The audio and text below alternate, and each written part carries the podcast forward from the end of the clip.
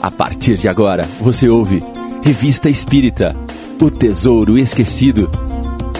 Apresentação: Mário Arias.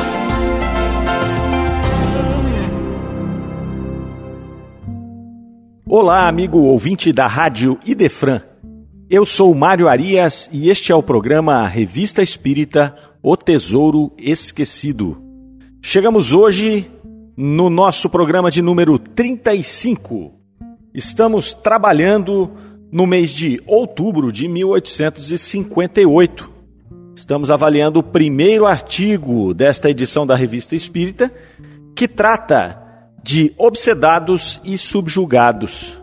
Iniciamos na semana passada a nossa análise deste artigo, tão importante para o nosso entendimento da doutrina espírita, e em um resumo muito sintético do que foi o programa passado, Kardec nos apresentou ali oito pontos capitais é, para o entendimento não só do processo obsessivo, mas também para o entendimento do funcionamento das relações dos espíritos com o mundo corporal.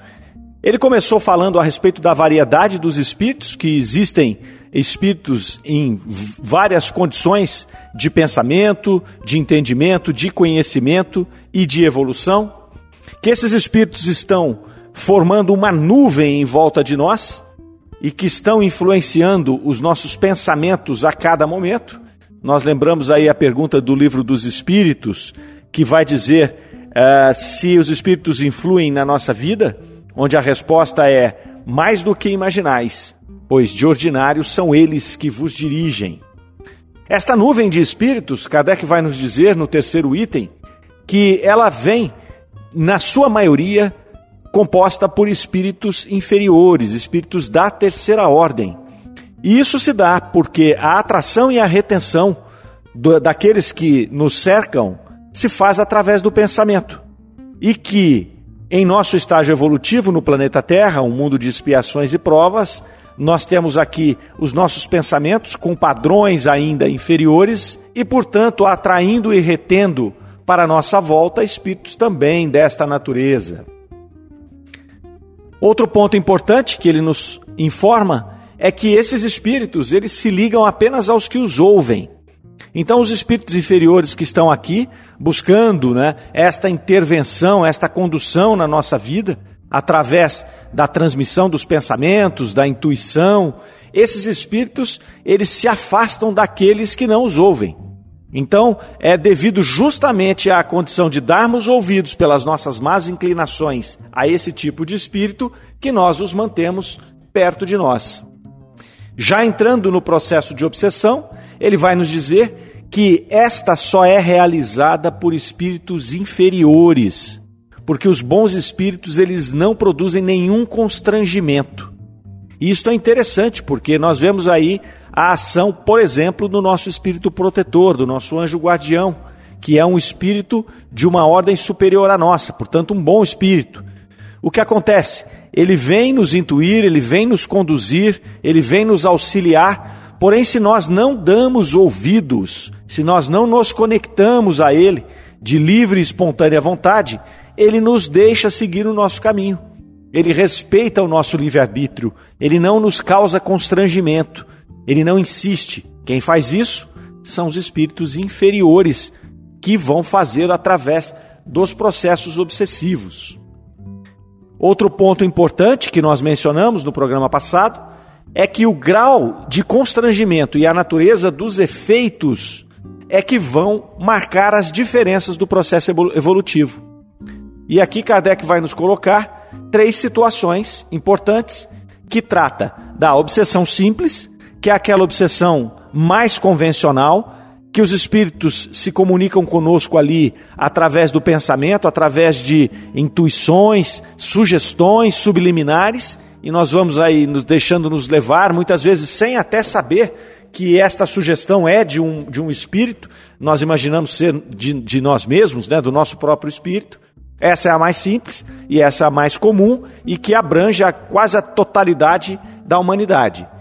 Depois, conforme o grau de constrangimento vai aumentando, ela passa para um processo de fascinação e depois podendo chegar a um processo de subjugação.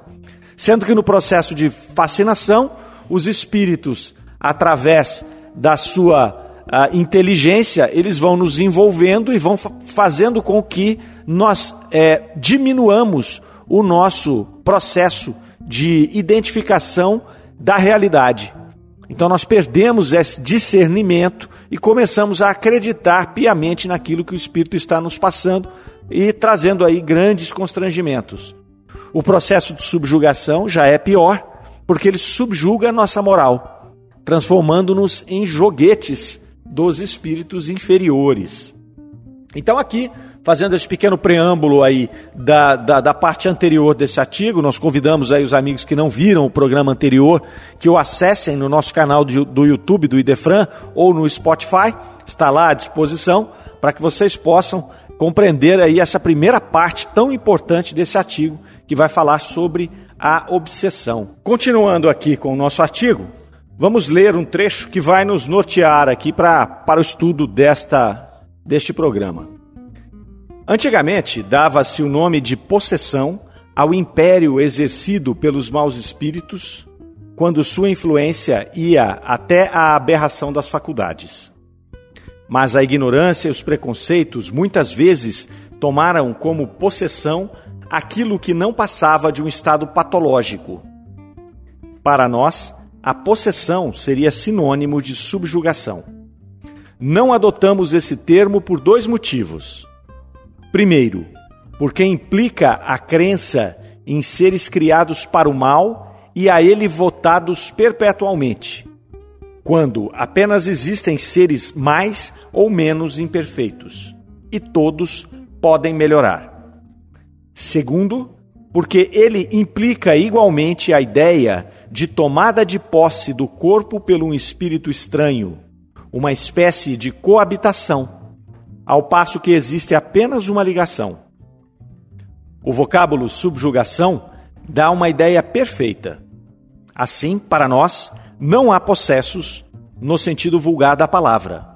Há simplesmente obsedados, subjugados e fascinados. Esse trecho é muito interessante porque ele já nos traz aqui uma densidade de informações que nós vamos explorar agora.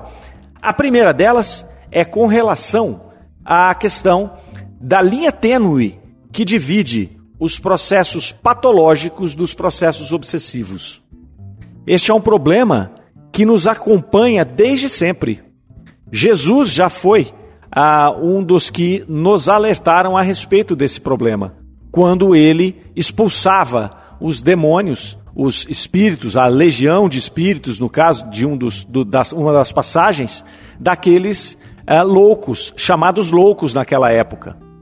Então vocês devem se lembrar da passagem onde Jesus interveio por um indivíduo que estava com a sua sanidade mental comprometida e ali ele expulsou o que ele identificou como sendo uma legião de espíritos obsessores. Esses espíritos, então, naquele relato, se apossam do, do corpo de porcos e se lançam ao precipício. Então Jesus ali já nos dava uma mostra desta dificuldade, porque as pessoas naquele tempo, não conhecendo o processo obsessivo, é, adotavam apenas a questão patológica né, e, e, para classificar o indivíduo como louco. E o inverso também ocorre. Muitas vezes nós vemos uma pessoa que tem um problema patológico e ah, podemos até inferir que ali existe um processo obsessivo. E, na verdade, ele precisa de um tratamento psiquiátrico, de um tratamento com medicamentos. Então, existe aí uma linha tênue que nós temos que trabalhar, na verdade, sempre nas duas frentes, na frente patológica, observando se não tem ali um fundo físico que necessita de uma medicação, de um tratamento, de uma terapia, juntamente com a questão obsessiva, que precisa também de um tratamento, mas este de ordem é, da ciência espírita. Então, essa é a primeira coisa que esse trecho do artigo aqui nos traz para a reflexão. O segundo ponto, muito interessante, é que Kardec atesta aqui, em outubro de 1858, que não havia possessão. Então, ele vai dizer aqui que não há possessão, uma vez que a possessão ela depende aí, nesse momento da análise de Kardec, de duas situações. Uma de espíritos que estavam, estariam voltados sempre para o mal, e seriam esses que possuiriam aqueles indivíduos, é, e também pelo fato de que havia no processo de possessão a substituição de um espírito pelo outro. Um espírito obsessor iria possuir o organismo físico de outro, enquanto Kardec vai dizer aqui que o que há é uma ligação. Então ele faz uma afirmação aqui no final desse parágrafo, dizendo: Assim, para nós, não há possessos, no sentido vulgar da palavra. Há simplesmente obsedados, subjugados e fascinados. É muito interessante isso porque na Revista Espírita de 1863, portanto, cinco anos depois desta afirmação, e a afirmação esta que iria para o livro dos médiuns, é, Kardec, lá em 63, num artigo chamado Um Caso de Possessão da Senhorita Julie, ele vai fazer uma outra afirmação interessantíssima e reveladora. Ele vai dizer naquela oportunidade, em 63, Dissemos que não havia possessos no sentido vulgar do vocábulo, mas subjugados. Mudamos de opinião sobre esta afirmativa absoluta, porque agora nos é demonstrado que pode haver verdadeira possessão, isto é, substituição, posto que parcial, de um espírito encarnado por um espírito errante. Esse é um trecho muito emblemático da doutrina espírita. Kardec, então, em 58, iniciando seu processo de observação dos fenômenos, ele assegura categoricamente que não haviam possessos.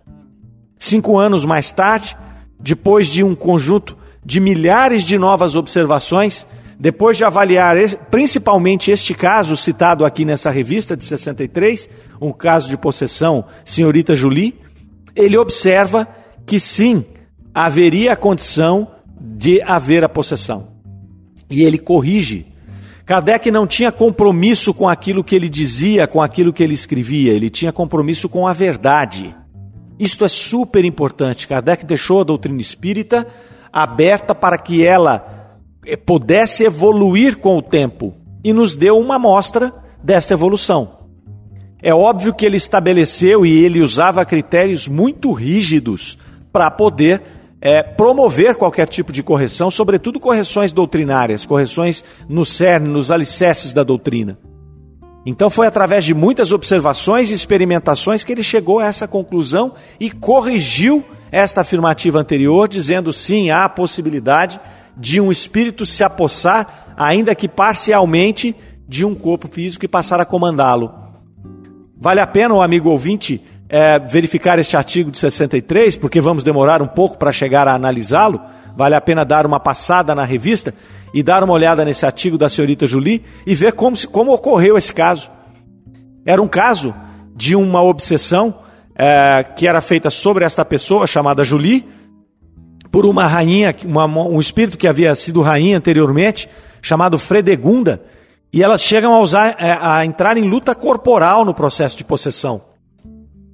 A Fredegunda se aposta do corpo da senhorita Julie e tenta se enforcar, ela mesma se enforcar com as mãos. E aí começa aquele processo, depois Kardec vai avançar, é, fazendo a evocação do espírito de uma médium, é, que, em, em, em, um trabalho deles, da Sociedade Espírita de Paris, uma médium é, faz um processo de possessão, ocorre um processo de possessão, e a médium depois informa que estava do lado do seu corpo, rindo enquanto o espírito comandava aquele organismo né, para um processo de experimentação.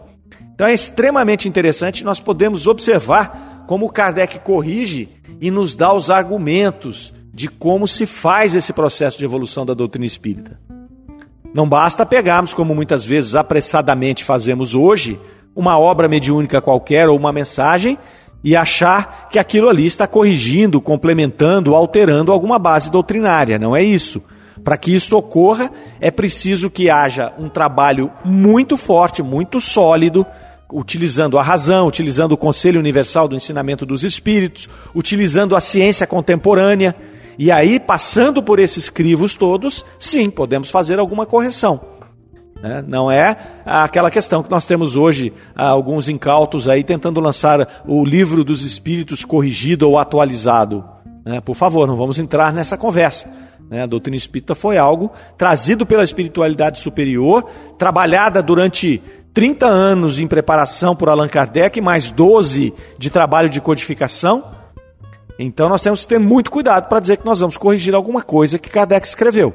Mas isto é possível, como ele mesmo deixou claro aqui neste trecho do artigo que acabamos de ler.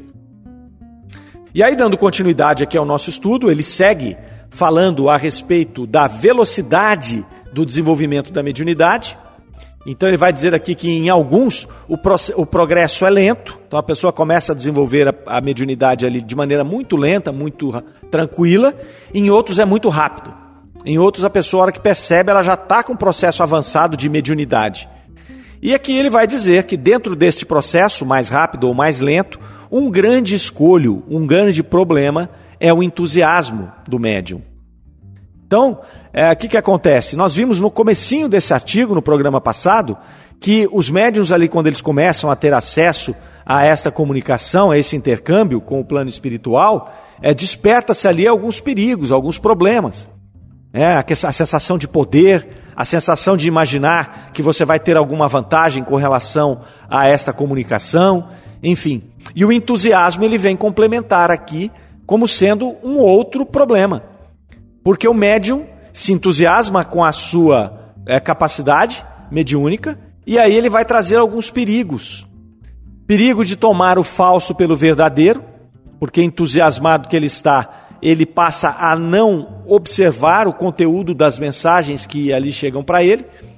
E aí você entra numa zona de facilidade de instalação de um processo de fascinação vai trazer aqui que um grande problema também para esses médiums, sobretudo os entusiasmados, que são fortes candidatos a serem fascinados, é o fato de eles não admitirem correções. Neste momento da sua mediunidade, eles são é, pouco sensíveis a correções no seu trabalho então, se você avalia uma mensagem e diz: olha, essa mensagem tem problema, tem problema doutrinário, tem problema de lógica, tem problema de conteúdo, esse médium muitas vezes se melindra. E ocorre até situações do médium sair daquele grupo e ir buscar um grupo que o acolha sem fazer qualquer tipo de análise. E aí é um caminho largo para a perdição deste médium e para problemas até é, com relação à própria doutrina espírita de criar um descrédito. Então ele chega num grupo que as pessoas olham, ah, nossa, um médium aqui. Então tudo que ele fala é uma orientação espiritual, ele só se comunica com espíritos superiores. Isso é um drama. Isso é um, é, um, é um problema gravíssimo dentro da doutrina espírita que nós temos que combater, nós temos que orientar, nós temos que instruir, nós temos que insistir para seguir os preceitos de Kardec, analisar todas as comunicações à luz da razão, à luz da lógica, à luz da ciência, dos conhecimentos já estabelecidos. E ele segue falando para nós da forma que esses espíritos se comunicam e dos perigos que eles representam. Ele vai dizer que os espíritos grosseiros que se aproximam do médium são menos perigosos. E por quê? Porque por serem grosseiros, eles se entregam rapidamente. Eles acabam ali através da sua linguagem, através da sua forma de expressão, demonstrando a sua inferioridade. Por outro lado, nós temos um grupo de espíritos muito mais perigosos. Espíritos que foram combatidos durante toda a missão, todo o trabalho de Jesus, eles foram combatidos, porque eles se apresentam tanto desencarnados como encarnados. São os hipócritas. Jesus combateu os hipócritas com todas as suas forças. Em todas as passagens do Cristo que ele teve oportunidade, ele combateu os hipócritas. Ele ah, trabalhava muito bem né, a, questão do perdão, trabalhava muito bem a questão eh, da evolução de todos os seres, então ele, ele não condenava ninguém, então ele absolvia as prostitutas, os ladrões, aqueles que estavam ali perdidos no processo evolutivo, mas os hipócritas ele condenava. Estes ele não abria espaço, porque esses são os mais perigosos, porque eles são inteligentes. Eles vão envolvendo todas as pessoas que estão à sua volta, e aí eles acabam por deturpar todo um processo. E não querem em nenhum momento a evolução, seja sua, seja daquele que está à sua volta. Uma das características mais fortes dos hipócritas é o egoísmo. Eles pensam é, apenas neles, somente neles, e são os mais perigosos. Kardec já vem orientar a respeito disso. Segue então falando a respeito aí deste processo né, de fascinação e ele começou o artigo falando dos perigos da doutrina espírita, porque ele está embasando essa questão da obsessão aqui em uma pergunta que era sempre feita de que o espiritismo era ou não perigoso para as pessoas, porque ele enlouquecia essas pessoas, levava para os manicômios. Então ele vem construindo toda esta, esta retórica para poder mostrar aqui que onde estaria o perigo aqui, ele continua, se os espíritos são impalpáveis. E ele mesmo conclui: o perigo está nos conselhos perniciosos que ele nos dão, aparentando benevolência, e nas atitudes ridículas, intempestivas ou funestas que nos levam a empreender, e aí, sobretudo, no processo de fascinação. Ele está falando aqui para os médiums, e sobretudo para os médiums ostensivos, médiums psicógrafos, é, médiums psicofônicos, porque aqueles outros, né, a maioria de nós, e aí eu me incluo nesse processo, é, que são ali os médiums que vão trabalhar com as obsessões simples, é, estes é, vão, vão ter uma influência um pouco menor. Já aqueles que têm mais a mediunidade mais ostensiva estão mais à, à, à mercê desses espíritos, é, principalmente dos hipócritas. Vai dar então aqui um exemplo muito interessante e até longo, é, falando sobre o senhor S, F, é um moço instruído, de esmerada educação, de caráter suave e benevolente, mas ele ressalta aqui um pouco fraco e indeciso. Esse rapaz ele se torna médium psicográfico rapidamente. Este é um problema, porque quanto mais rápido você atinge o processo de, de mediunidade, menos você tem tempo para estudar, para aprender, para conviver com os espíritos. Foi o que aconteceu com ele. E ele era psicógrafo e o espírito obsessor se apoderou dele e não dava repouso. Ele escrevia incessantemente.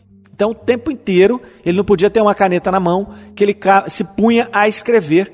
E escrever coisas que ele, fascinado que estava, é, se expunha ao ridículo.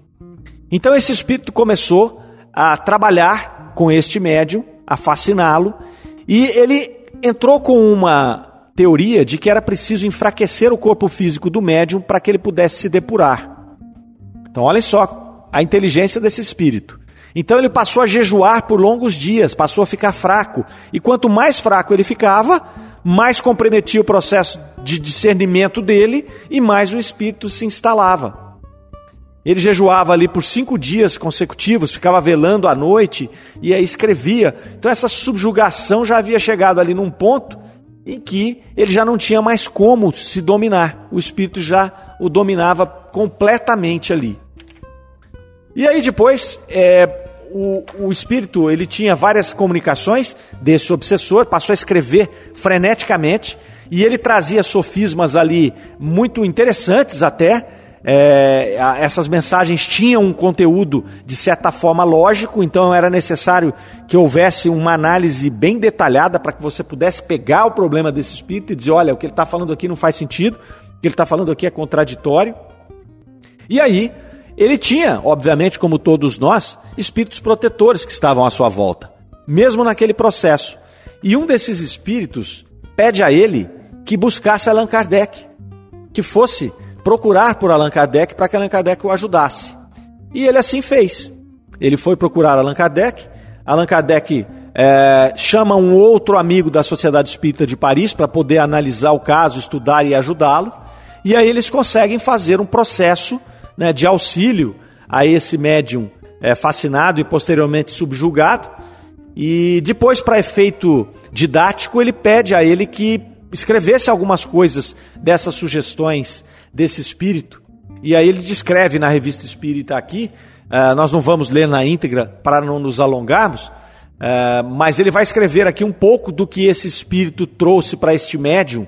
E assim, era uma coisa extremamente interessante, porque era um, era um conteúdo é, que não era grosseiro, não era banal, mas trazia ali uma série de raciocínios sofísticos que iam se encadeando com uma aparência lógica e ia destruindo conceitos que já estavam estabelecidos, tanto da doutrina espírita quanto das outras doutrinas religiosas ali. Então, Kardec vai dizer aqui, ó, mas no meio de todo esse arranzel, era fácil reconhecer um espírito que lutava, fazendo de quando em quando ouvir algumas boas palavras de desmentido dos absurdos do outro. Então, mesmo que tinha o obsessor ali escrevendo toda essa, né, toda essa teoria maluca, é, havia ali sempre um espírito protetor dele que tentava dar uma corrigida. Mas ele já estava com a sua moral paralisada. Essa ligação moral já tinha paralisado a vontade do médium. Ele então vai lá, vê Allan Kardec, Allan Kardec começa a trabalhar com ele, é, começa a, ele então começa a tomar aversão àquele mau espírito, porque ele entende, através das orientações e do trabalho, tanto de Kardec como do seu amigo da, da, da, da Sociedade Espírita de Paris, que ele só o identifica aqui como senhor T, ele começa a ter aversão a esse espírito. Ele compreendeu que o espírito estava fazendo mal para ele, né, através dessas orientações, através dos trabalhos que foram feitos, e ele começa então a comandar as suas ações novamente. E aí ele começa a repelir o espírito obsessor por vontade própria. Cada vez que esse obsessor tentava se manifestar, ele lentamente o, o expulsava, o repelia, e aí os bons espíritos passaram a triunfar. E é interessante que Kardec vai mostrar aqui que, para modificar as suas ideias, ele seguiu o conselho dos espíritos superiores que estavam ali trabalhando com eles, de entregar-se a um trabalho rude, que não lhe deixasse tempo para ouvir as sugestões más. É interessante porque é, a segunda lei né, moral que Kardec vem colocar na terceira parte do livro dos Espíritos é justamente a lei do trabalho nós temos a lei de adoração, que é a primeira, e a lei do trabalho, que é a segunda. E a lei do trabalho, ela é uma lei que nos vincula com deveres para com o Criador, segundo Cosme Massi, o eminente conferencista espírita, na sua ordem didática de O Livro dos Espíritos. E por quê? Por que a lei do trabalho? Porque é através do trabalho que nós atuamos como co-criadores da obra divina. E o trabalho ele ocupa espaço na nossa mente. Então ele vai para um trabalho rude, um trabalho repetitivo, um trabalho que é, o dignificasse e que permitisse que ele afastasse aquele espírito inferior que estava próximo dele. Esse espírito se identificou posteriormente como Diloá e ele acabou confessando-se vencido. E ele também manifestou o desejo de progredir em uma nova existência.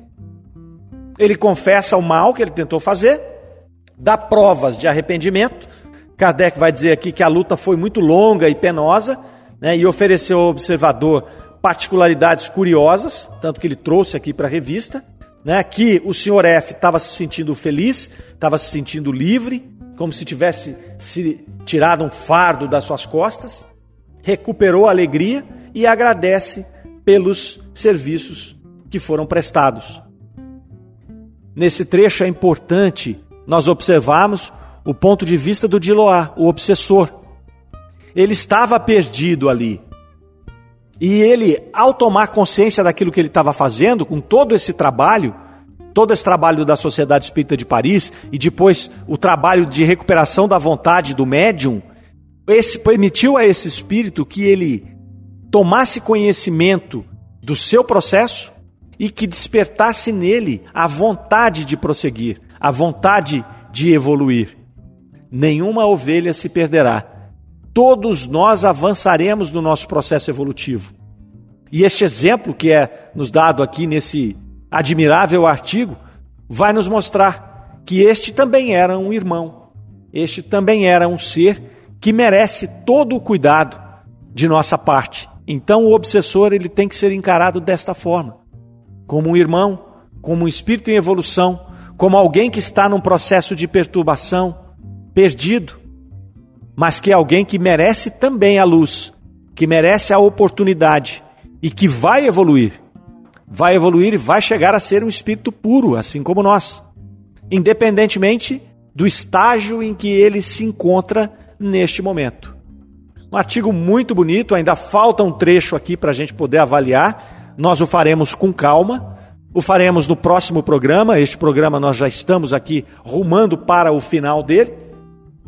Então, nós vamos ficando por aqui, vamos agradecendo a presença de todos, a companhia, a oportunidade desse estudo e esperamos que vocês passem uma excelente semana, que fiquem com Deus e que possamos estar juntos na próxima semana com o nosso 36º programa Revista Espírita, O Tesouro Esquecido. Um grande abraço a todos. Até a próxima. Você ouviu Revista Espírita, O Tesouro Esquecido.